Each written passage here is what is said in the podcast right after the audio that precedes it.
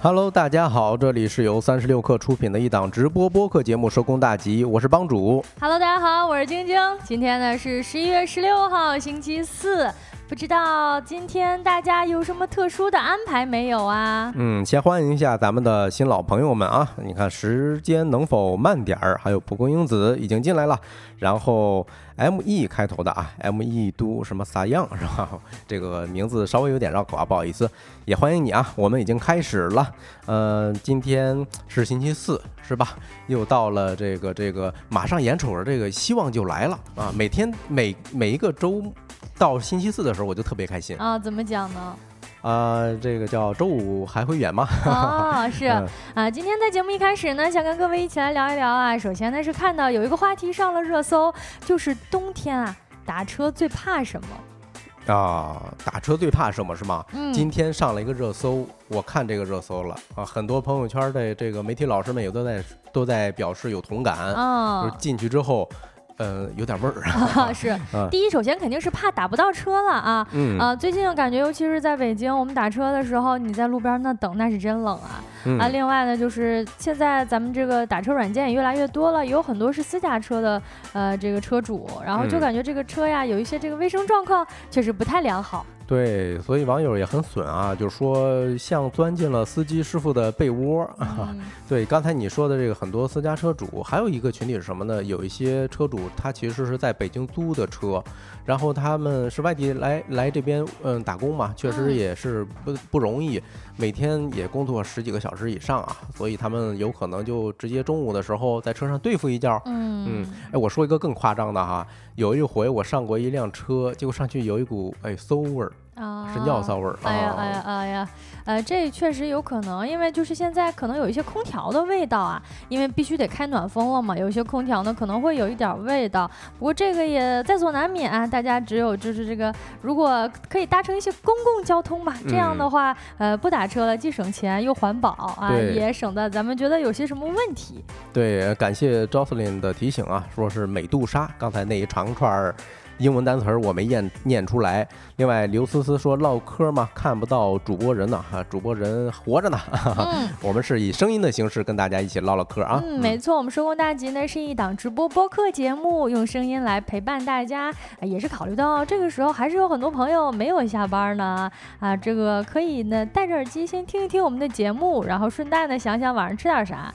嗯那今天的节目一开始呢，跟各位一起分享一个新的资讯，未来城市大奖二零二三已经启动报名了啊！未来城市大奖呢是由中国城市规划设计研究院以及清华大学、深圳大学等权威机构的七位城市发展领域专家学者联合发起，面向全国的城区、园区、街区和社区等等的不同城市维度，来征集实体项目、创新模式以及数字化的解决方案。嗯，我看海报来着啊，这几个都是呃领域里头的非常顶级的专家。嗯啊，核心发起人透露呢，未来城市大奖的创创设理念发展于联合国人署呃发布的《世界城市报告2022》啊。该报告提出，未来城市的核心任务是韧性建设。城市需要为可持续的消费和生产模式而开展绿色投资，制定具有响应性和包容性的城市规划，把公共卫生列为优先事项，为所有人提供创新和技术。目前呢，大家已经进入了呃报名阶段，也就是从十一月十三号到十一月二十四号是项目的报名期，也开放所有的项目自主报名，包括发起人以及年度评审提名两种机制啊。在此期间呢，参评的项目可以在线上提交项目介绍资料、你参评的奖项以及主体机构、自主参评或者获得提名的理由。嗯，经过评选区的走访以及闭门评审之后呢，会进行最终的评选。十二月二十八号会举办一个线下的颁奖典礼，对获奖的项目进行表彰。颁奖典礼后啊，大奖主办方将陆续组织获奖的项目进行推广、对接以及路演。如果大家感兴趣，可以联系我们的运营小助手啊。我们小助手的微信在哪里呢？是在小宇宙 APP 的首页，哎，你搜一下我们的节目名字“收工大吉”就能看到了。嗯，在今天的节目中呢，我们会跟各位一起来聊一聊三十五岁的王自如再一次走上风口浪尖，以及视频号推了这么久，有人赚到钱了吗？嗯，赚到钱的究竟是谁呢？另外呢，我们还想跟各位一起来聊一聊菜市场里的裁缝铺、熨平打工人的身材焦虑，以及最近啊，这个有什么可以推荐的秋冬美食呢？今天吃点啥啊？在正式开启这些话题之前呢，让我们用几分钟的时间进入今天的资讯罐头。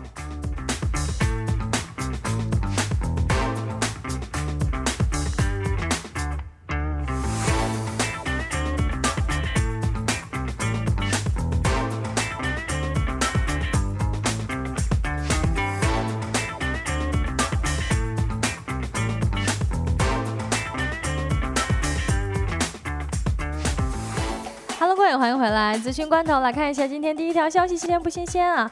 对于被列入看门人名单表示不服，Meta 正式提起了上诉。当地时间周三，美国科技公司 Meta 啊，也就是大家比较熟知的 Facebook 的母公司表示，其平台服务 Messenger 和 Marketplace 被欧盟委员会列入了看门人名单，打击范围呢有过大之嫌，已经正式提起了上诉。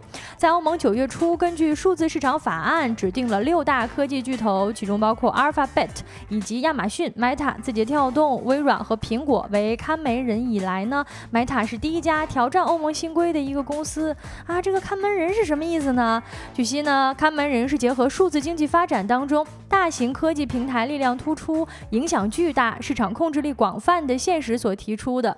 那通过强化所谓看门人的各项合规义务，促使和推动大型平台尊重和维护良性的数字经济市场规则，为中小企业的发展留下必要的生存空间，这是欧盟的一个核心诉求。嗯，对。这个看门人简单理解应该就是平台型企业或者说巨头企业，哎，这个在各个地区国家都有类似的法律监管啊要求啊。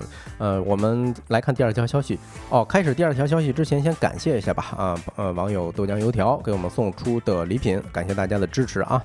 第二条是关于珍珠价格的，哎呦，这个珍珠我多少年都没见过了啊！继黄金、钻石之后，珍珠一跃成为新晋的顶流，入手一根珍珠项链呢，成为年轻。人追求时尚的新潮流，下游销售的火爆带动了珍珠价格一路走高，部分热销的珍珠品类价格甚至翻倍。在浙江一个珠宝城啊，问价询货的顾客络绎不绝。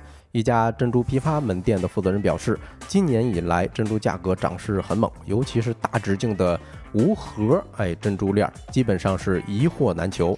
确实感觉好像今年起戴珍珠的人越来越多了，但是也确实觉得挺好看的啊。大家喜欢什么，这个跟随着趋势啊，跟随着自己的喜好走着也没什么哈。来看一下今天资讯罐头第三条消息，抖音呢测试了付费短视频功能，要求呢账户粉丝不少于十万，平台呢将抽成。或将抽成百分之三十。十六号，某音测试付费短视频的话题引起了广泛的关注。记者在尝试发布视频的时候呢，发现确实有了一个付费视频的功能啊。这个功能呢，要求粉丝数不少于十万。页面显示啊，平台呢会对于你的这个付费项目抽成百分之三十。不同于此前的短剧内容付费，这一次测试的付费视频内容呢，不再单一局限在短剧这一个类目。测试当中呢，已经包括了很多，比如说日常，比如说知识。还有娱乐等等内容，只要符合平台规定的短视频内容或者是中长视频内容，都可以设置为付费观看。这就意味着抖音内的几乎所有视频内容都可以被创作者设置设置成这个付费的。啊，作为一个非常资深的。呃，他们的用户啊，重度用户，我表示有点悲观哈。大家想一想啊，为内容付费其实是非常难的一条商业路径。嗯，咱简单来说吧，哎，就多久没有为一本实体书付过费了呢？反正我是很少。我倒是常常付费，但是我对于短视频好像不太爱付费了。哎因为这次我们看到了，他他其实不是买一个会员我就能通看了，等于就是说这个博主啊，他发的这条视频就必须要付费才来观看。嗯啊，那。博主发这个视频，平台方还要抽成，对于博主啊，也不是什么好方式啊。对于我们来说呢，花那么多钱，我都不知道我要买了一个什么东西。对，那你得看这博主他的粉丝是多亲的粉丝是吧？才肯肯问他为他日常的一些内容付费。而且很有可能我付费了之后，发现他这条视频也是一个广告。哎呦。那双重这个叫什么？双重付费了啊！那在开始下一条信息之前，我们先欢迎一下新的朋友大陆啊，发了一个感叹号，不是感叹号，是一个比较惊讶的表情包。这个可能是咱们新的朋友哈，嗯，欢迎关注我们的节目。第四条消息。呃，韩国央行周四发布的一份研究报告称啊，未来二十年人工智能可能会取代多达四百万个工作岗位，占韩国工作岗位总量的百分之十四。这一研究结果进一步警告了世界各地劳动力市场即将出现的混乱。韩国已经是世界上机器人采用率最高的国家之一，以减少人口老龄化带来的影响。尽管如此，该国仍是人工利用率、人工智能利用率较低的国家之一。嗯，以上资讯整理自澎湃新闻、央视财经、财联社、新浪财经。稍后回来进入我们的说来话不长环节。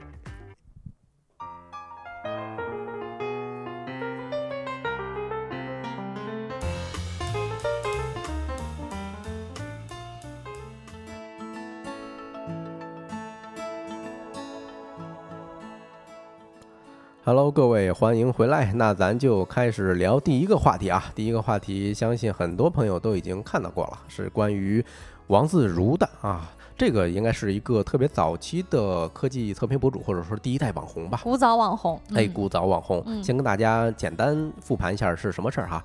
呃，这几天呢，前知名数码测评媒体人啊，而且他现在是格力电器渠道改革项目的负责人王自如火了一把，因为他在一档节目中的几段言论啊，先跟大家分享一下啊。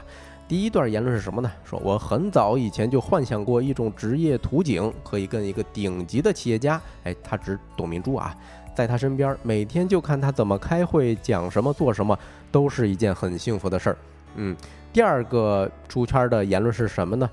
主持人问王自如说：“作为高管，哎，你工资多少呀？”王自如就是一脸茫然，并且很真诚啊。当时我看他视频的时候，他说：“哟，说实话，我没看过格力给我的工资条，我不知道，我真不知道啊。”哦，这段我有印象挺深的，就是呃，在问同样都是打工人啊啊，在被问到自己打工工资是多少的时候呢，王自如说：“呃，从来没有看过。”我觉得这个确实挺令大家意外的，竟然不知道自己工资是多少。对，而且他话锋一转啊，说了一个更加出圈的言论。嗯，说哎，我来格力的时候就问董总，哎，能不能给我一间离您比较近的办公室？我要随时向您汇报，其他的都不重要。嗯，哎呦，这个真是啊，就是反正他这话一出，各种观点就出来了啊。比如说，有的朋友说你这这溜须拍马有点太油了吧，是吧？啊，当然也有一些，哎，以这个哎，我观察我朋友圈啊，我不不代表所有人，嗯，可能是上了一些岁数的啊，比如说像我一样的，哎。是多少能理解他的这这通言论的？嗯，能理解是吧？我看到我们直播间有朋友也说了，终点呢是成为自如啊，先是谩骂，后来是理解啊，逐渐的就成为了自如。可能大家都是一个成年人，都有了同样的这个思考逻辑了。是啊，你看 Cycle 他已经表达了自己观点啊，我想问大家一下是，怎么看待王自如的这个发言的啊？就是其实很像嗯，Cycle 他的。呃，这通言论啊，我的一个朋友，一个自媒体老师写了一个一篇文章，题目就叫做“质疑自如，理解自如，住在自如，自叹不如”啊。呃，首先住在住在自如，确实反映出了我们普大多数是吧？呃，广泛打工人这中招的群体有点稍微有点大了啊。嗯，对，质疑的话咱也比较好理解吧？啊，比如说这个呃，cycle 说的，其实哎，比如说老罗看人真准哈。之前老罗有一句言论，对他就是一四年的时候。隔空不是隔空，现场骂战，呃，是一场约架，一场著名的约架。我是甚至是我有史以来见过的这种互联网辩论最最牛的一场，是吧？呃，老罗当时说呢，说如果你是被包养的啊，你就不要谈什么独立人格。嗯，其实是因为他当时的团队 Zero 哈，后面是有了一些投资，小米的投资，当时。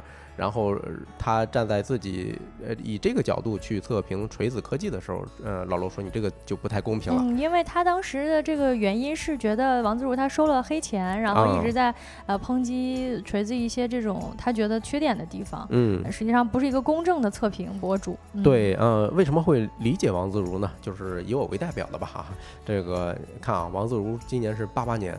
啊不不不，他的生日是八八年出生的。嗯，我算了一下，正好今年是三十五岁。嗯，哎，我不知道咱们听众里头有多少干互联网的兄弟们啊？你听到三十五岁的时候，你第一时间是怎么想的？咯噔一下。哎，咯噔一下啊，是吧？不言而喻，对吧？所以还有一个就是自叹不如是什么呢？我看的时候是感觉他是张口就来的这种见招拆招的能力啊，是真心佩服啊，不是说损他的。对，咱回到这个视频，哎，带大家过一下，我觉得视频信息量特别特别大。嗯，首先啊，他说在发表那个第一个出圈言论，就是说在董明珠身边啥也不干啊，就很幸福。这这段话，他有一个很重要的前提啊，前提是什么呢？主持人在问他说：“王王自如啊，说格力有好几个网红，但是有的走了，有的留下了。”哎，没等他接茬呢，董明珠先把话茬给接过去了。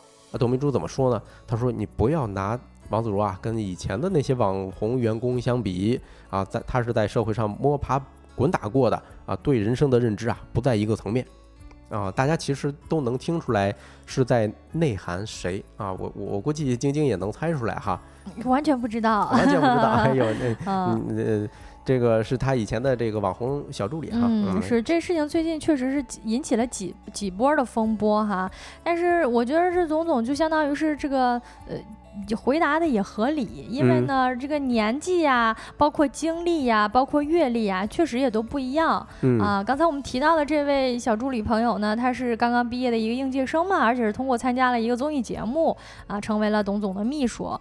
啊，现在呢，我们看到的这个王自如，人家确实是在外面摸爬滚打了一大圈之后，这算是这个收编了啊。对，哎，我不知道大家啊，这个如果老板当着所有人的面儿，或者说甚至当着电视台的面儿夸你，你该怎么应对啊？老板就把你架到这个位置了，哎，说你的认知段位非常高。啊，那就是说明老板教育的好呀。你这个回答也也合理，对吧？咱看看，嗯，王自如的表现，我是觉得他段位确实高。哎，你看啊，首先我不能让老板跌份儿，对吧？老板夸我了，我说，哎，不行不行不行，我不行，你夸错人了，这不行啊。第二呢，你真得输出点突出自己认知段位的啊。所以他就说了一个，说，哎，年轻的时候啊，呃，企业把你招进来，相当于花钱帮你试错，哪有这样的好事儿？是吧？就马上就卖了一个好，然后紧接着他才捧了那么一嘴啊，就说董明珠啊是顶级的企业家，跟着他很幸福。我觉得这个还是挺好理解的，对。然后，嗯，呃，说实话啊，我这个没看过格力给我的工资条，哎，这这个出圈的场景是怎么回事？我当时我也代入了一下。我觉得如果是我，一定回答的不如王自如。嗯嗯，我觉得首先啊，咱们大胆猜测一下哈，就咱们那点工资条哈，都不用看，我还不知道吗？但是就是说得到什么级别，或者说他这个工资得到什么个数？他可能他都不太在乎了，或者说这个他大概他的大约母他知道一个大概啊，比如说这个特别特别高的这个年薪。啊，当然了，这个年薪当中可能会包含很多的这种发钱的成分啊，比如说什么分红啊，比如说什么奖金呀，比如说什么绩效啦，所以这个对他来说可能确实不在他的考量范围之内。啊，不像咱们这个每个月得指着工资过活啊，人家可能不太 care 这个钱。对，一方面王自如可能有这个底气啊，另外一方面我觉得很重要的一点，你看是一个电视台采访，他在镜头面前，他不能公布自己的工资，对吧？因为这个是每一家企业的一个机密啊。如果是我回答，我可能还会再回答说，哟，这个工资高或者工资低，这个框架内就没办法跳出来。你看，呃，那个王自如他是怎么回答？他直接就把这个撇开了，他说，哟，我没看过，我不知道，是吧？这个确实很很精啊。你如果你说的，哎，我工资确实高，那让周围的同事怎么想？对吧？如果说，哎，我我工资我挺不满意的，那你让老板怎么想？所以我当时 我觉得啊，王自如这个人确实还是挺精的。对我我我我甚至设想了一个场景，如果别人问我，哎，你工资怎么样啊？王主工资怎么样？我工资啊，啊，哎呀，能够投入一家让一部分人先看到未来的企业，这个这个时代的浪潮啊，我已经很满足了，已经很满足了，那就好。哎，把这个话题撇开就对了啊，找姿势了。嗯，对。然后嗯，咱可以简单回想一下王自如是怎么出圈的。嗯，哇，这真的是一个有点时代的眼泪的故事了。如果不是这几次，或者说这一两年，呃，我我。他重新又上了热搜，我似乎真的觉得他好像淡出了。他去哪儿了？他可是曾经就活在热搜上的男人。对，反正嗯，主持人问的确实也挺狠的哈，就直接把问了几个比较尖锐的问题，就像豆呃豆浆油条说的这个，说这个呃很敢问啊。首先是问什么绯闻这东西是吧？然后又问工资的，嗯，其实呢。嗯，二零一四年之前，王自如就已经特别火了，只不过那时候火是局限在这个科技数码圈子里头的啊。呃，也有一说，他是中国科技数码测评界的一个鼻祖啊。确实也是这样。实际上，我有的时候现在看到，比如说各个平台上面的这种数码科技测评啊，我感觉大家都活得这么好，我的时候就觉得，哎呀，王自如那个时候是不是有点生不逢时了啊？是啊，啊，就是或者他做这件事情是不是有点超越市场太前沿了？因为现在吧，测评博主或多或少，比如说。收了一些这种公关呀，或者是不那么客观的给出一些评价的事情，也确实存在。但是好像市场包容度完全变得更高了起来。哎，对啊，反正我也不知道啊，多少人看过王自如的视频啊？这我当时看王自如测评的时候，有一个非常强烈的感受。我是觉得这个年轻人是真喜欢他干的这一行啊，嗯，呃，包括这两天又传了一些他早期测试三星的一款手机的一个视频，嗯，啊，就说，哎呦，真的好喜欢，我等了好久，他就各种各样的感叹词儿，他有一点极客那种感觉，哎，是，嗯，对，反正，呃，当然他最。中出圈还是老罗这个嘛，对吧？也是因为刚才只能说他惹错人了，哎，惹错人了。其实一一四年之前，俩人的关系特别好，因为到现在还有很多网友去考古他们之前在微博上互动的。对对，其实还挺有爱的，有一种这种前辈跟那个就是就是一个小粉丝吧。哎，对对对对，有一种很有爱的互动。对，反正一四年被老罗锤完之后啊，王自如本人出镜的视频反正是越来越少了，我看到的越来越少了，几乎就没看过了。对，直到二一年突然加入格力啊，负责手机业务，哎，到现在负责这个应该是什么一个供应链体系的啊，这么一个负责人，哎，又火起来了。最近这一次采访呢，其实让很多当时的网友是不理解的，不理解。哎，对啊，你说当时热情那么饱满，嗯，呃，为了自己的事业也不顾及熟人脸面，哎，那么敢表达自己的一个年轻人，怎么就有点油了？嗯，我还看到了一个评价，我觉得形容的非常的具体和形象，就是说怎么王自如现在的面相有点像。国企了，是啊，他早先出道的时候长得有点神似刘翔，哎，对对，很瘦，对啊，这个有点是那种奶油小生的面相哈，嗯，怎么评价这次转变？反正说实话，哎，我多少能够有一些理解的啊。咱不是说鼓励溜须拍马这件事儿，嗯，咱就回到这件事儿来看啊。虽然他讲的这个话儿有点肉麻，但无非就是给。职场上的老板提供了一些情绪价值，或者换一个词儿吧，叫什么向上管理，对吧？你看豆浆油条也说了，说情绪价值也能在他的测评视频里都看出来。哎，是啊。另外一个，嗯，还需要考虑一点，就是他的年龄，八八年的，三十五岁了。如果说是在互联网行业啊，都已经到退休年龄了，说实话啊，你这时候说话再不过脑子，口无遮拦，不懂人情世故。那就不太可爱了吧？嗯，说实话，我觉得他在早年间做测评博主的时候，其实也能感觉到这是一个非常聪明的年轻人。嗯，那可能他以前也就了解这种体系啊，或者说他知道应该说什么样的话更合适。只不过那个时候可能年少轻狂，不太在意这些。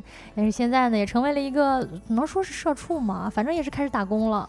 打工人，哎，你这么说都可以吧？就是社畜，他的范围啊，只要打工人，我觉得都算。只要打工就算社畜，对吧？对，哎，我不知道大家啊支不支持在职场上给老板提供情绪价值吧，或者说是向上管理嘛？你支持吗？啊，反正我先说一下啊，呃，咱不站，先不站队啊。有些人的态度我是能看出来的，就是说。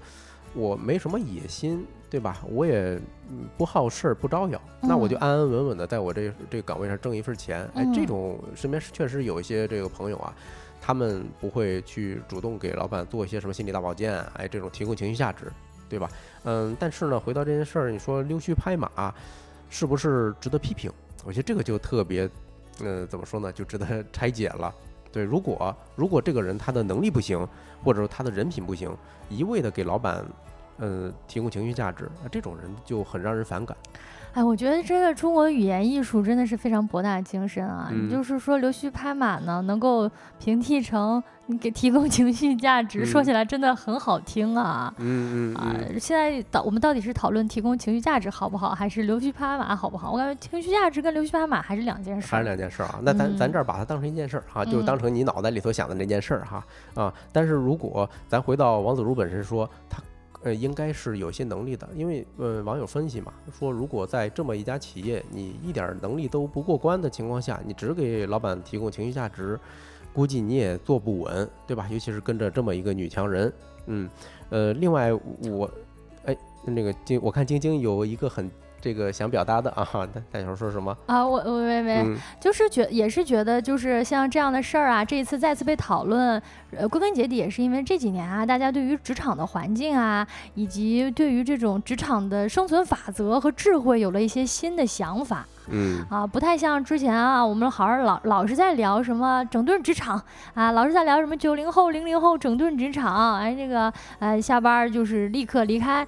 但是现在呢，大家看到自如这样的视频，反倒还没有一味的抨击，很多人都在表达说怎么开始啊？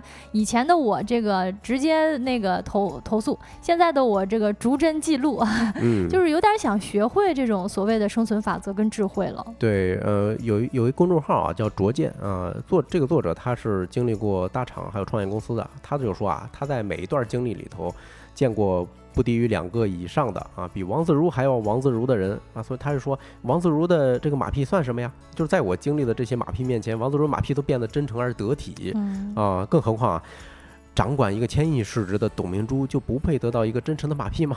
我觉得有有点意思，有点道理。对，其实嗯，咱换个角度讲啊，就是特别特别怕别人说自己溜须。嗯，溜须拍马，某种意义上也有点沽名钓誉啊，有狗头保命啊，这是一个比较极端的这么一个观点。嗯，呃，但是嗯，咱们站在老板的角度来讲，如果两个能力差不多的员工，一个忠心耿耿，能够提供工作之外的这个心理大保健，对吧？另外一个愣头青，不善于表达。哎，如果是你，你会怎么选？我选不善表达那一个。呃，那那那个，那看来你是一个好老板。没有，就是其实确实是这样。我们站在老板的角度，可能也更希望知道，就是这个首先，这个员工对我的这个。是否认可呀？或者说，对于我对于他布置的工作当中有没有什么不同的想法？如果他觉得我对他布置的工作其实都是很好的啊，同时他跟我心连心，对吧？想的想的劲儿往一处使，对于老板来说，他也有一种安心的感觉，就是这个员工能给他提供一种安心的感觉，他会愿意放心把这个事儿交给他。嗯，呃，楚音教授啊，对这件事儿有个挺精彩的评价，他说看完网上一边倒的就是骂王自如的评论啊，他感觉有点心酸。为什么呢？说像。像我们这种职场中年人呢，性价比太低了，只能提供一些额外的这种情绪价值啊。但是他也提醒大家，如果呃你你想在中年的时候避免成为王自如，那你年轻的时候就要像孟雨桐一样多挣钱，是吧？啊，但是补充一句啊，孟雨桐呃，人家一毕业就拿到了一个爽文大女主的剧本，但是作为职场上的大多数，可能不一定有这么幸运啊。那这个话题就聊到这儿，下一个话题跟大家来聊一聊视频号。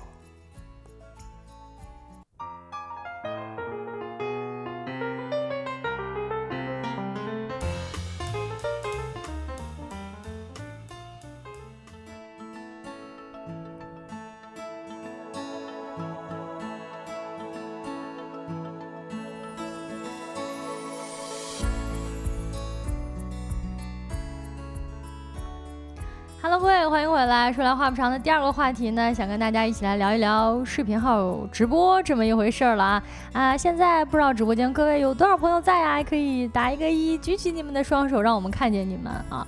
首先呢，是这个话题来自于最近看到了这个腾讯发的财报，在财报当中呢，明显的表现出视频号是非常出色的啊。同时呢，这个呃。腾讯呀，也把重心从发展空间较小的业务转移到了这种增长潜力比较高的业务。就比如说像什么视频号啦，分产品来看呢，呃，总体的视频号的播放量同比增长了超过百分之五十。我觉得这是一个非常大幅的增长和进步。因为我们吧，刚才我们聊了很多其他短视频平台的感觉，好像呃用视频号看短视频没有那么多啊。呃，这个视频号总播放量，我理解啊，可能是。包含视频号的这个 PV 以及呃视频的 PV 以及直播的 PV 哈，嗯，有可能是这样的啊，啊，并且呢，我们还发现有不少人在视频号里都赚到钱了。那他到底是通过什么方式？体量有多大？是谁赚到钱了呢？这个话题我们一起来聊一聊啊，解答一下我们说那句多年多年没有多年啦，就是一直以来的一个小小的疑惑。因为我其实一直不太就是不太我我没有看到这个视频号付费的，没有想到其实最近啊，这个尤其是最近几个月啊，包括。括双十一啊，视频号的这直播带货呢，包括各种的付费项目，其实已经层出不穷，而且已经啊出现了非常非常好的成绩啊。大家一般看视频号的直播，看的都是什么样的种类呢？嗯，你看万首哥就已经回答了啊，在咱们直播间那看的当然是收工大吉了，是吧？万万首哥说，我就在认真看，哈哈。是哈，呃，视频号呢，其实是在二一二零二一年的时候呢，推出了一些店家的直播，我们也就是说这种商店的直播啊，带货的直播，那各种各样不同类型的商商家就开始在视频号上做呃类似的尝试了啊。在二二年呢，它入驻的商家数量接近一百万家，其中呢有二十五万家都是新增的商家。我相信在互联网行业，包括对短视频平台有关注的朋友，应该都知道啊啊。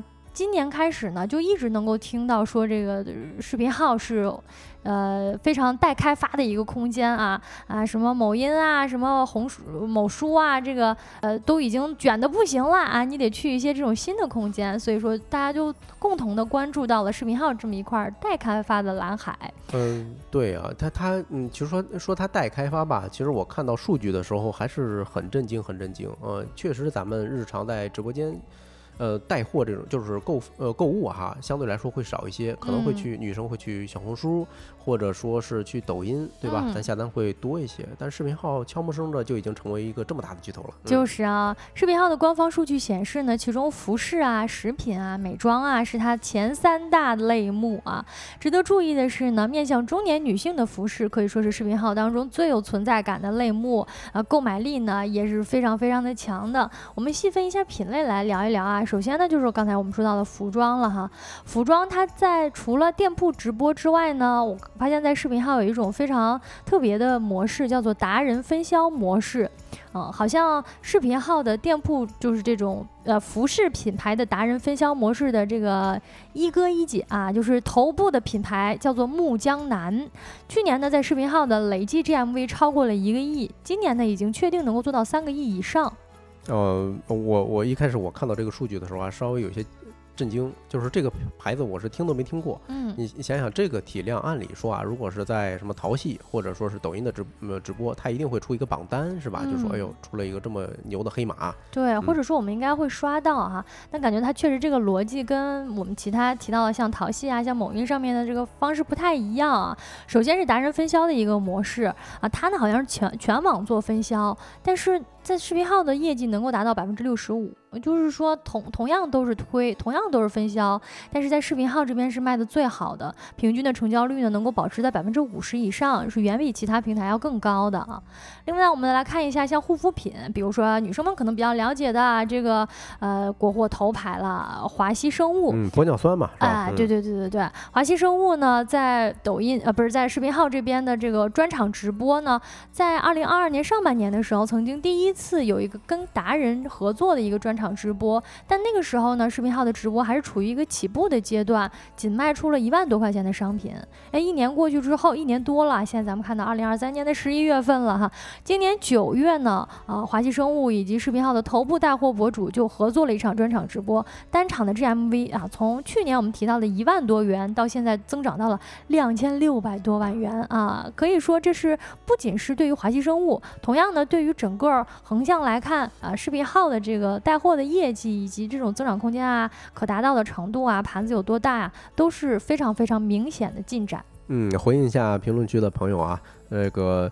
呃，Cindy 说啊，视频号朋友点赞推荐的时候才偶尔看一下，哎，这是很有代表性的一种使用场景。我也像我我也是这种，偶尔会看别人那个再看或者点赞哦，对，我才可能会看到。对对对，我觉得这也是一个很重要的，它能够拓展这个裂变的一个原因，就是因为咱们能看到朋友在看嘛。啊，如果大家现在在看我们的话，也可以给我们点一点赞啊，给我们鼓励一下哈。另外呢，好像早期呢，在这个视频号当中，尤其是我们前面提到了百分之八十的中老年女性哈，成为了他们比较主要的一个客群。那么有一个特别。值得一提的品类就是美学达人啊，他们呢在视频号的表现也是非常的出色，最早的一批入驻的啊，为观众们提供审美啊、穿搭呀、形体呀、教学啊等等的这种类型的视频。比如说在严军的直播间，他有四十多万的粉丝，每个月的直播带货的销售额都是逐步增长，复购率尤其的高，复购率能够达到百分之三十，粉丝粘性也是很高的啊。其中呢，除了卖衣服之外，他是更倾向于对粉丝提供整。套穿搭的一个建议跟服务。同时呢，他们运营着一个超过十万人的私域的粉丝社群。嗯，呃，这个。呃，其实我刚才就想表达，这是视频号直播跟其他的直播平台非常不一样的一个地方。毕竟，哎呦，这是发现有有朋友给咱们送了一个，这个这是榜一大姐还是榜一大哥？我没看到啊，一晃而过啊，感谢感谢，嗯嗯，感谢 LX 送送出的打 call，对。就是视频号，它是带着一些私域的流量，但是它的公域盘子非常大哈，它是以私域撬动公域的，所以你看晶晶刚才说积累了四十多万粉丝，靠这个视频号其实是很难得的一件事儿，嗯嗯。另外呢，你看我们刚刚提到像私域带货，其实国内的头部的潮玩品牌泡泡玛特也在这个微信啊以及这个视频号的头部啊以及这个。布这个账号的矩阵花了很大的功夫。嗯啊，首先呢是他们在微信上是至少有三万个社群的，同时呢，他的微信会员数也超过了千万。那根据了解呢，泡泡玛特建立了一支两百人的团队，这个团队的人。专门就是打磨这个私域的内容，比如说公众号啊，比如说小程序的开发呀，以及会员的体系的设计。那通过这种粘性的一个绑定啊啊，尤其是它本身，你像公众号、像小程序、像会员体系，其实都是搭载在这个微信的生态里的嘛。嗯。那他通过这个呃这种会员数超千万的。基础的这个私域盘子，再引流到他，比如说在视频号来做这个直播的话，也就顺理成章了。对，嗯，再回应一下评评论区的万首哥啊，说视频号开播要求高不高？反正如果是个人开播的话，无所谓。就比如说啊，你想跟朋友们拉拉家常是吧？开一个直播间还挺好开的。嗯，我的手机都，我的微信号都满足。哦，你开过吗？开过。哎呀，但是呢，如果是直播带货，哎，我们还真没有呃去做这个这个更深的了解哈，就是他有什么资质。但是我理解，就是媒体他开播是资质非常非常高的啊，直播带货也。也许它也需要很强的这种企业资质，嗯，对，嗯，然后其实晶晶刚才讲的私域带货有一个特点，就是我我刚才上一上一块儿我也提了，就是私域带动公域，它跟其他平台特别大的一个优势，其他平台啊。往往大家说，哎，想转化私域的时候，就是加微信。哦，好像是那种得从公域往私域里边捞。对，但是，嗯，如果是跳转的话，各大平台还会去封。比如说，你敢提这个关键词儿加微信什么的，他敢把你直播间都给你封了。嗯，对。但是视频号直播的话，就天然的就是在自家阵地嘛。嗯啊，还支持你干这事儿。嗯，好像是这样哈。另外呢，同样也是因为私域，像呃知识类的博主，比如说知识付费啊，像大家比较熟知的樊登啊。张琪啊，这种大牌的知识付费的 IP 也都在视频号啊布局了矩阵的系列的账号啊。去年呢，有一大批知识博主都拿到了视频号平台的这个流量扶持啊。也有很多从业者都认为，去年呢算是视频号知识付费博主最赚钱的一年。据说啊，某企业家 IP 曾经做到了，他只有一万个粉丝，但是就在视频号里变现了千万。对，嗯，说起来张琪，大家可能对不上脸儿，但是我一提就知道了。他这个演讲风格全都是关于企业家，哎呦，怎么怎么做成功的？马云当年怎么着？马化腾当年怎么着？讲这类的啊，都是短的片段。然后你点进去之后，哎，有挂一个购物车或者小那个链接，哎，你买他的课啊，是去年非常非常火的一个视频号博主。嗯，可能也是因为像在视频号里面啊，就是比如说这种像比如说本来就是呃这种创业的，或者是这种已经创业的中小企业的老板啊，他们本来就在这个圈子之内，也就能够帮助这样的视频以及这样的博主更好的推广出去。大家都在，因为你点了看，别人就能看到你在看嘛。那这也就要说到了短视频啊，尤其是这种视频号上面带。带货的一个优势和特点了。首先呢，就是微信是一个太大体量的用户量了，以及它的这个应用场景啊也非常的广泛，是一个巨型的平台嘛啊。呃，有人就认为说，视频号最大的优势其实就是我们使用微信的用户是不需要再打开一个新的 app，我们就可以直接进入直播间嘛。尤其是我们像分享啊，其实也是我们更常用的这个软件。我其实分享给我的朋友，我就直接可以分享了，不像我们在其他的社交平台，可能转发了分享之后，转化率是极低的。有这么一个数据是，比如说在视频号里，其实你转发一个直播间。打开率啊，或者转化率是百分之十，但是呢，如果是在某音啊，可能转化率就百分之三、百分之四都不到。嗯，对，这个你看也是啊，很多时候直播间它是绑的一些社交的属性在，有可能是咱们的朋友点了，所以他推到你的面前。但是你想想，他为什么是成为你的朋友？肯定是因为你们有共同的一些兴趣爱好属性，所以这个时候推到你眼前的可能会精准一些。嗯，没错没错啊。有朋友说退货率极高，哎，这个呢我们也稍微做了一点功课啊。其实视频号呢恰恰跟不同的其他的平台这个呃购买方式和购买行为不太一样。因为它呢粉丝粘性是更强的，它的退单率呢其实是要明显低于其他的平台的，而且它的客单价也高于其他的平台。我觉得这也是一个大家可能没有注意到的一点，就是呃像某音啊，它其实它卖货的这个逻辑呢是爆品逻辑，就是它把一个品打爆，然后呢就可以完成公寓的种草。那它这个人流量，因为公寓嘛的人流量非常之大，那退货率呢可能就会相对高一点。但是你像我们说整个视频号的它这个生态。态呀，以及在这个视频的直播的方式啊、逻辑啊都不太一样。它更重要的可能就是货盘的逻辑，以及服务好自己的私域客户。那整个货盘的逻辑性啊，以及完整度呀，包括每一款产品的特点啊，它把拉得非常清楚。那大家呢，就是这种，首先是呃粘性粉丝会去看，其次呢复购率又很高，而且退退单率也是比较低的。对，呃，说起来退单率，其实我之前看到过一个说法，就整个直播带货这种形式啊。它的退单都非常非常高啊，尤其是比如说在一些短视频平台，我看到过啊，这有人在批评，互相批评说，你看某某头部博主，他的是卖了多少多少 GMV，但是他的退货率百分之九十哦，对，会出现这种情况，百分之九十也太高了，是的，嗯，那你这可能就属于是有刷单之嫌了，是吧？呃，有可能是刷单，当然现在刷这种形式是被禁止的嘛，因为大家都知道补税是要把自己把自己搞垮的啊，所以他们都不敢了。是是是，包括一些卖课的啊，据说退货率也在百分之九十以上。比如说有一个很知名的，之前是之前是清华美院毕业的一个博士生，嗯，现在在呃这个短视频平台卖 AI 的课。哦，哎，我还真的觉得最近几年卖 AI 的课的越来越多了。啊，对，你看八在问啊，卖啥呀？百分之九十。其实我提到的那个博主，我们不太好意思点人家名字哈，不好，太 明显哈，太明显了，给点提示。对，清华呃博士生毕业啊，清华博士，然后现在在讲 AI，普通人为什么需要懂 AI 啊？好像有这门课啊，定价三百块钱啊。哦，那这个他的竞争对手，其实他得罪了另外一个博主，另外一个博主在说啊，你这个课卖一百份得退九十份啊，是是这么说他来着。哦，那可能他其实不是真的退了九十份，但是有这么一个夸张化的一个数据，两个人可能有点上战的意思，撕起来了。啊，没办法嘛，那流有流量的地方就有生意。整体来看呢，视频号的这个流量还还是非常非常大。大的那底层呢，包括像服务商呀，尤其是像社群以及这么广泛的一个用户池衍生出来的这种服务型的生意，确实也不容忽视。这个话题呢，我们聊到这里，下一个话题呢，一起来聊一聊在市场里面的裁缝铺是怎么熨平打工人的各种焦虑的。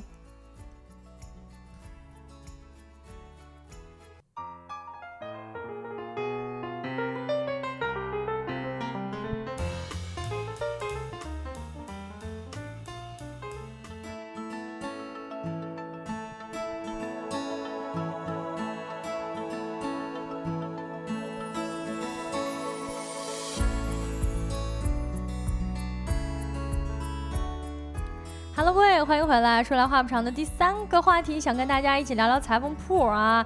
我们直播间都有朋友问裁缝铺是啥了？嗯，可可能就是你理解的那个裁缝铺啊，只不过猛一下，好多年没见过这东西了。哎，裁缝铺就是有个裁缝在这个铺子里边，这 裁缝能干什么呀？就是给你缝缝补补，缝缝补补，定做衣服。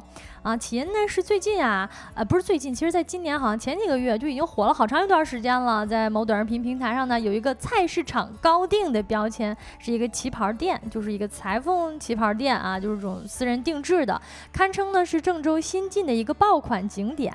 还有很多网友啊，这个去河南旅游的都要去打卡，还有什么坐高铁、坐飞机专门去那儿定制的。那店主自己呢也成了网红，让非常多网友期待万分啊，就是因为有人去。比如说，先定做了之后，你得等好长时间才能看见这个成衣长什么样嘛，堪称不少人关注的一个真人秀节目。那一时之间呢，关于私人定制呀，关于旗袍呀，以及市场里的裁缝铺，就广泛成为了大家热议跟讨论的对象，都想要去体验一下。很多地方的店铺呢，也都被不断的被发掘出来啊，拍摄了，然后体验了一下。嗯，对，你看八说啊，这么破的店儿都行嘛？啊，其实咱们公屏上的这个截图，我应该在抖音上刷到过这家店。嗯啊，起因是一个我关注的一个富家这个阔太太吧。啊，嗯据说啊，她的邻居是那个马老师，哈哈，那个专门飞去这家店铺去订旗袍，因为一套旗袍几百块钱。啊，像他们穿的旗袍一般都是几千几千的哈，但是在这一家儿的话，据说哎，这个老裁缝的手艺也挺好，料子也还行啊，也就几百块钱就搞定了。啊，嗯是吧？啊，这么破的店都行吗？哎，你不破还没有这个味儿呢啊！因为是在菜市场里边儿店嘛，我们刚才提到啊。那接下来呢，带大家沉浸体验一下在菜市场里的裁缝铺怎么定做一个高定的服装啊。首先呢，就刚才我们提到了这个环境呢，哎，好像没有那么的。好哈，啊，店铺呢是非常狭小的，挤着一些紧紧紧的挨着的挂着的各种各样颜色的布匹，啊，就跟那个呃古装剧里边的那种裁缝铺差不多。为什么？因为它其实是定做旗袍的嘛。啊，那你去做旗袍的时候呢，难免用的这些花色呀、这些布匹呀，就有点像古装剧里边的感觉了。哎，你说你到那儿，你说一声，你说哎，我来做旗袍的。啊，老板呢就会用一双从业数十年的资深老花眼，先打量你一番，然后呢，给你从众多的布匹里面用撑衣杆啊挑下几块纹样啊，往你身上一比划，啊，就觉得说，哎，这个适合你，你你就你就弄这个吧。嗯，你看这个这呃，现在这个时代就是很奇怪啊。呃，你看八代问说，这吸引的人群能高级吗？就是因为短视频时代到来了，很多网红去打卡，哎，结果有很多高净值的这种客户过去，或者说至少他去体验一把吧。嗯，刚才我提的那个阔呃阔太太，阔太太可能嗯去尝个鲜嘛。本来呢，大家在短视频平台上看到很多都是这种体验式的，他可能他们他可能真高定做多了，也想来体验体验咱们平民高定了啊啊。裁缝呢本身是非常资深的啊，随便哪个一问都是就干了几十年了啊，什么开店好几三十年，潜台词呢就是我做过的衣服，那比你穿过的衣服都还多，气场上呢直接就是压制，话也不多啊，眼神呢稳准狠的感觉啊。最重要的是值得一提的是量体，量体这个是一种非常独特的体验啊，有一种让小的时候被爸妈管着的感觉，就是帮主你有没有被量过体？就是啊，哎呀，这个当然了哈，我我最近两年还真去过这样的裁缝铺嗯啊，那个大叔就直接就围围你的腰上，还测一下你的腰围多少。我十年前上大学的时候啊，也是在一个菜市场里头，第一次知道我的腰围是二尺三啊啊，，现在呢现在三尺了。啊，看得出来一些年年，这就像树的年轮一样啊，咱们就是增长了一些。我的印象其实也是，就是我我想到这样的裁缝铺，尤其是在大城市的话去看，基本上都是在比如说那种像这种大型的超市啊，呃，什么金客隆啊啊，我记得原来咱公司附近就有一家，就是在那个金客隆里边就有一个裁缝铺，嗯当时在那儿嗯量过体，当时想做一个那个西装。当时那个量的时候就感觉哇，我就不知道为什么他整个人就是那个裁缝本身啊，他们是一对儿夫妻俩，很嗯多都是夫妻店儿哈。嗯这种小店儿大部分都是夫妻店儿老板，然后他来给你量体的时候呢，你就感觉他就拿你当小孩子的那种感觉。嗯嗯你你就是呃这个一一块肉哈、人家就是把你当成小孩儿是吧？量一量啊，这跟他们店里头戳的木头人是差不多。哎，其实差不多的啊，而且还他还嫌你，比如说这个没有按照他的要求，还啊，没有木头人儿那么配合啊。那这么来看一下，我们想想说，在这种菜市场里边儿开一个裁缝铺，怎么在今天突然成为网红店了呢？一个就是像帮主刚才说到的啦，就是因为这是短视频时代到来了嘛，很多人没有见过。包括很多人可能也没有去裁缝铺定做过衣服这样的体验啊，所以说呢，有人去，然后感受一下。大家，我觉得现在年轻人可能都没有去过了吧？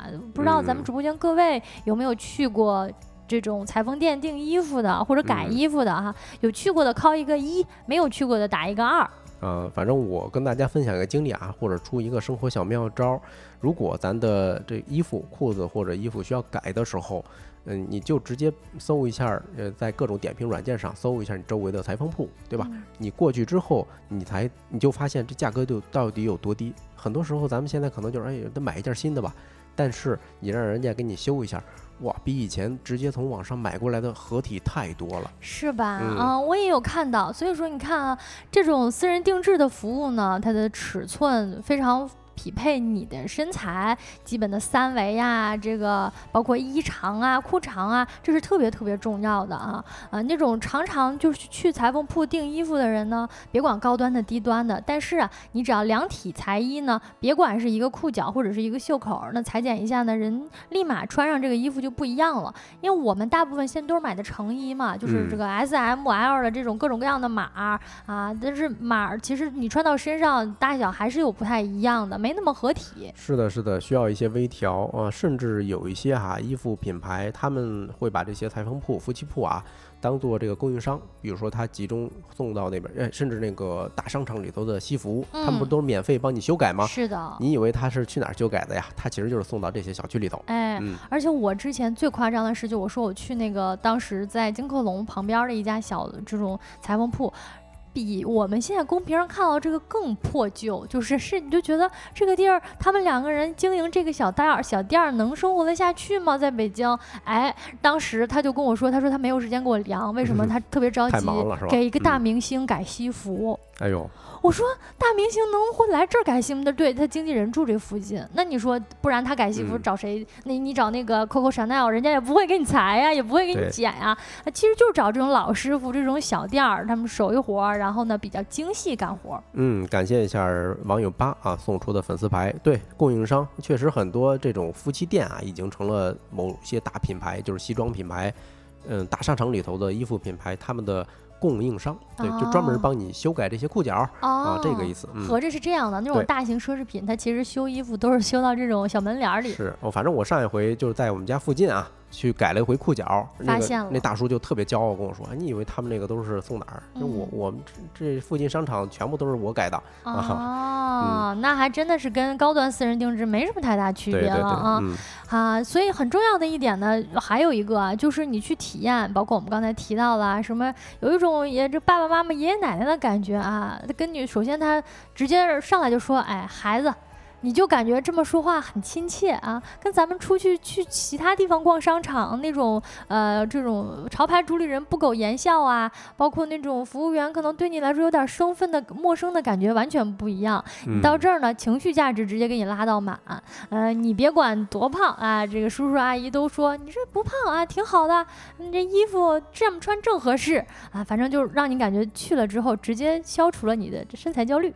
嗯，是，呃，其实类似于这种小店儿啊，还有很多，呃，大家有没有印象？就是小时候生活的或长大的地方有类似的烟火气小店儿啊，大家有什么记忆呢？嗯，我印象最深的呀，就是那种。修鞋的铺子，嗯，我记得我们家小的时候，那个家里附近有一条街，有那么一小一个小区域，那有好几家店儿，但是你就知道去那儿一定能够找到它，它什就是有点像全能店儿了，什么补鞋子呀，配钥匙啊，配钥匙，修拉链。啊，别管什么型号的修拉链，反正你你就带着这些小小零小碎去找他，他一定有办法。对，而且啊，一般都在小区门口啊。除了这种修鞋的店儿呢，一定还会有一个修自行车的，是吧？我感觉那就是我们小时候的门卫啊，或者说卧龙凤雏。他俩是搭子那种感觉。哎，是，嗯。哦。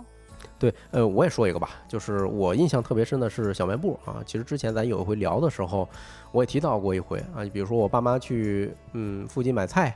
他就把我扔到人家小卖部，让我在那儿看电视。嗯啊，就是那确实充满了很多回忆吧，就像那种烟火气。嗯，还有比如说我们当时的打酱油也是去小卖部，不像现在啊，大家都是去超市拎啊。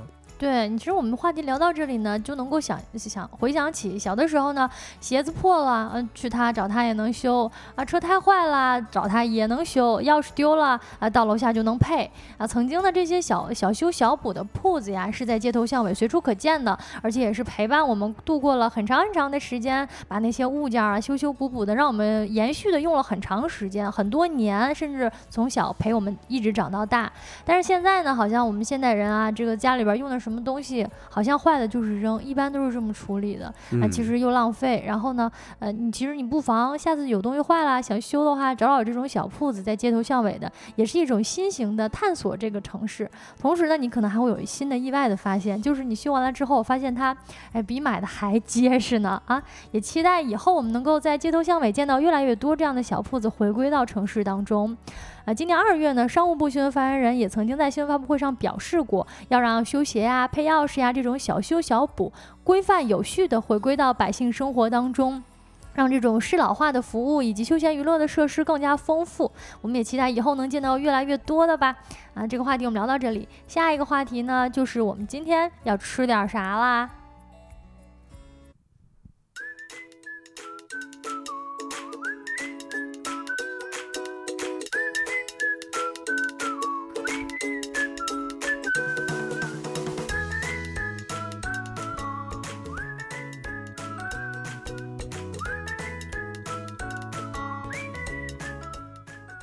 好的，欢迎回来啊！那咱就正式进入今天最后一个环节，今天吃点啥啊？先回应一下网友评论吧。Cindy 说，主播说的对啊，商场改衣服都在小裁缝铺啊。然后八说，小卖部都已经被淘汰了，确实啊，主要都是我们刚才那一趴是在回忆小时候一些美好的记忆。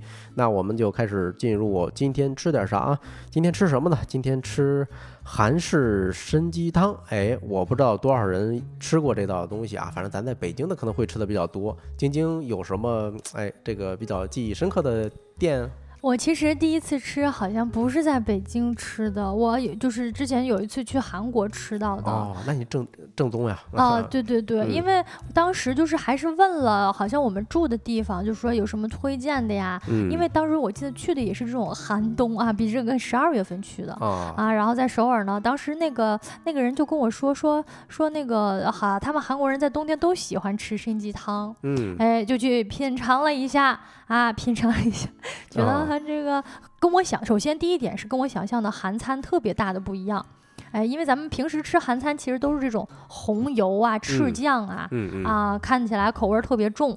这一道菜呢，实际上是比较清淡的。嗯，对，你看八说吃过啊，你是在哪个城市啊？你是在北京吃的吗？为什么我说，哎，那豆浆鱼头说见过没吃过，好吃吗？我跟大家分享一下，为什么我说在北京很多？因为北京啊，望京地区其实早些。时候被称为一个韩国城，哎，简单跟大家科普一下啊，就是两千年出头的时候，我跟那边的中介小哥呃联系过，中介小哥说啊，两千年出头啊，在这一片儿大概百分之七十是韩国人。啊，就在望京一带啊，是呃，一直有这样的听说，尤其是在望京一带呢，韩餐啊，包括这种韩国料理的餐厅、商店特别特别多。哎，是啊，感谢一下村上与我送出的礼品啊，然后鱼点点儿说好吃啊，烟台也吃过。对，北京啊，确实很多。呃，这个在望京那一带，就是嗯，刚才咱们说两千年的时候，那边韩国人到底有多多？甚至有一个传说啊哈，有一个传说说那个当时的派出所都得有有那么一两个会韩语。的，不然那一代居民吵架，两口子吵架你都不会调解，还有这样的吗？对，所以你说韩国人一多，呃，像韩国的文化呀，呃，食物呀，也就开始多了。你比如说，咱现在还能看到，一去望京就各种韩式烤肉，什么血浓汤、烤牛肠，什么炒年糕、部队火部队火锅，哎，等等，也包括啊，今天我们讲的这一道参鸡汤。嗯，确实，我们一般提到韩国食物的时候呢，其实想象都是这种口味比较重的，但这道参鸡汤呢，呃。第一点是可大补了，据说是大补，很适合秋冬来吃，所以说我们今天在节目当中选择这么一道美食的一个原因。另外呢，它好像你就相当于是有汤有饭，还有肉啊，什么都有了，齐活了。嗯，对。刚才呃，晶晶说是有一年冬天哈在韩国吃的，其实呢，呃，有一个说法是在当地夏天也很流行吃参鸡汤。哎，他们有一个热补的理论。嗯，你看这一套理论特别像咱这个中医呃或者中药理论哈，哎，都是呃同源的。那就是说。说夏天的时候，哎，以毒攻毒，那很热的时候进补，反而让身体的一些毒素就排出去了。嗯啊，特别像咱们川渝地区啊，我之前有个同学跟我说，哎，他们夏天反而吃火锅吃的凶一点啊，为什么呢？就是因为夏天在那一带空调都不管用，是吧？然后我大汗淋漓的吃这么就是一通，反而把自己就是热到极致的时候，你出来就通透了。其实这都相通的嘛，我们东北人也是冬天，其实冬天吃冰棍儿是更凶。的 是吧？哎，比夏天要吃的更多。哎，其实这也是符合中医理论的，就是你要在冷，因为其实虽然说冬天冷，那你肯定不是在冰天雪地里吃冰棍儿吗？对对。你比如说家里面的暖气呀、空调开的那么热，其实是对你身体不好的，你体内就是还是有火，要降一降火是吧？对，中和一下。对，还有嗯，比如说徐州地区的夏天的扶阳节也非常非常出名哈。嗯。那红旗说，哎，没吃过这个，那你下一次来北京可以去望京逛一逛。哎，那我们今天聊这个，帮助给我们好好介绍介绍啊。先介绍一下啊，刚才咱们说这个参鸡汤，哎，大家看这张图片吧，也能看出来它是有什么特点啊。首先离不了呃这几样材料，首先就是这个红参或者说高丽参。啊，呃，很多韩剧里头都有非常类似的场景。你比如说那个我特别喜欢的一部职场剧叫《卫生》啊，它的男主之一有一个场景就是工作到流鼻血晕倒了，哎，第一件事是什么呢？周围同事给他送什么红参叶哦，哎，他们是不是真的还真的挺爱养生的？就是这种红参叶呀，包括呃各种各样的这种滋补的东西，好像天天都吃，比咱们吃的要多。对，你看这就是学了老祖宗的就发扬光大了啊，确实对。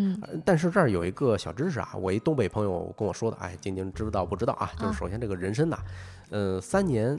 嗯，开花结实啊，五年以下、五年左右的人参就可以吃了。但是真正你要想体会它的药用价值啊，是需要六年及以上的。哦，我还真不知道，是吧？那那其实这个东西相对的，它肯定就比较贵了。嗯，因为你得把它能入药材的，相当于得养六年以上的人参的一个根茎。哎，大家记住啊，如果真的自己去买什么红参叶的时候，看一下它的年份。好，呃，回应一下评论区的朋友啊，Rise Up 说米饭被泡。泡了是不是不好吃了？哎，我们马上就要讲到这个材料了。它泡的不是普通的米饭啊，它是糯米哦，不是怕泡的一种米。对，其实我第一次吃，我就一直好奇，为什么它的鸡汤端上来就是清澈的？对，它怎么没成大米粥呢？还没成大米粥是吧？那呃，可能是跟它的糯米相关啊，呃，粘度特别大，对吧？它。可以会膨胀，但是不会爆开，嗯，也就不像咱们吃那个广东那个什么雾米粥粥底火锅一样，是，嗯，它应该煮，它相当于是应该是把这个糯米呀塞到鸡肚子里，嗯，啊，然后把你想糯米本来就是黏黏的嘛，然后把它团成了一整个团儿，嗯，那它其实泡起来不会影响糯米本身的一个口感，还是比较紧实的。是啊，接下来嗯有一样材料可能咱差点忽略了啊，就是鸡肉。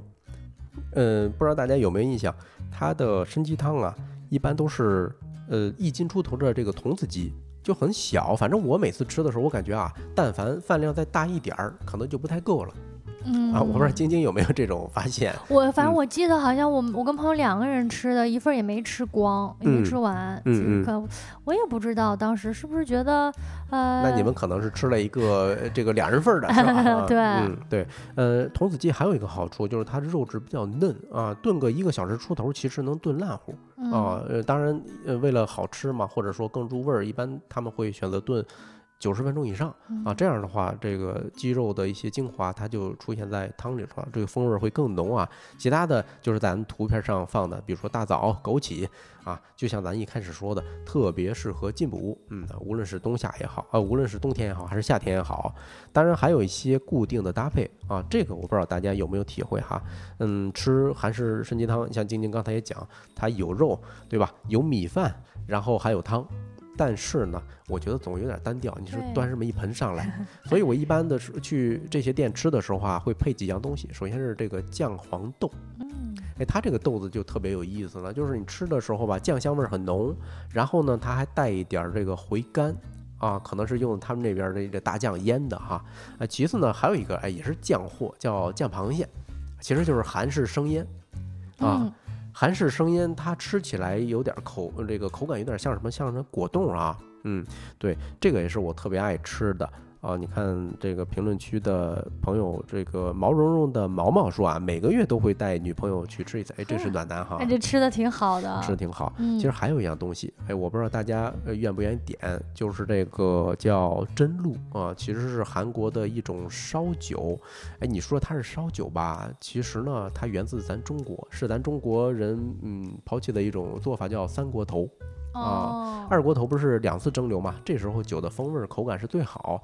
但是三锅头的话，降呃就它的度数会降低，酒精度数会降低啊。对，呃，在咱们这儿叫尾酒啊，风味会弱一些口感没那么冲。尾酒是哪个尾？呃，就是尾巴的尾。哦。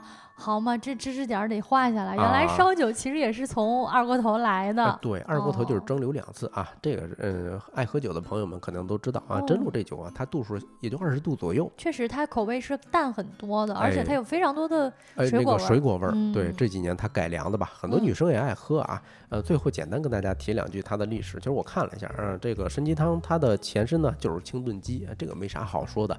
呃，最早出现在就是嗯原嗯咱们中国东汉时期，到唐朝初年的时候，因为那时候对他们的文化影响是非常非常大的嘛，传过去的。对，但是呢，一开始老百姓觉得这种牛肉啊，一开始是牛肉、猪肉的啊，只不过这些牛肉、猪肉对他们来说是太金贵了。啊，到现在为止，好像在韩国吃牛肉都非常非常贵啊。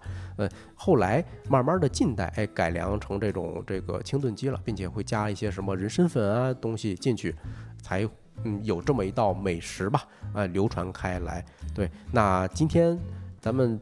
吃点啥环节就到此结束。好，我感觉大家也饿了哈。也推荐所有没有吃过参鸡汤的朋友，在秋冬呢找到自己城市当中的一个参鸡汤的店，去品尝一下这么一道美食，确实还挺补的啊，也可以适合尝一尝。那以上就是今天直播的全部内容啦。如果你有任何话题的投稿，或者想要跟我们一起分享的事情，都可以添加一下，通过小宇宙 APP 找到我们主页当中小助手的微信，我们会拉你进我们的听友群。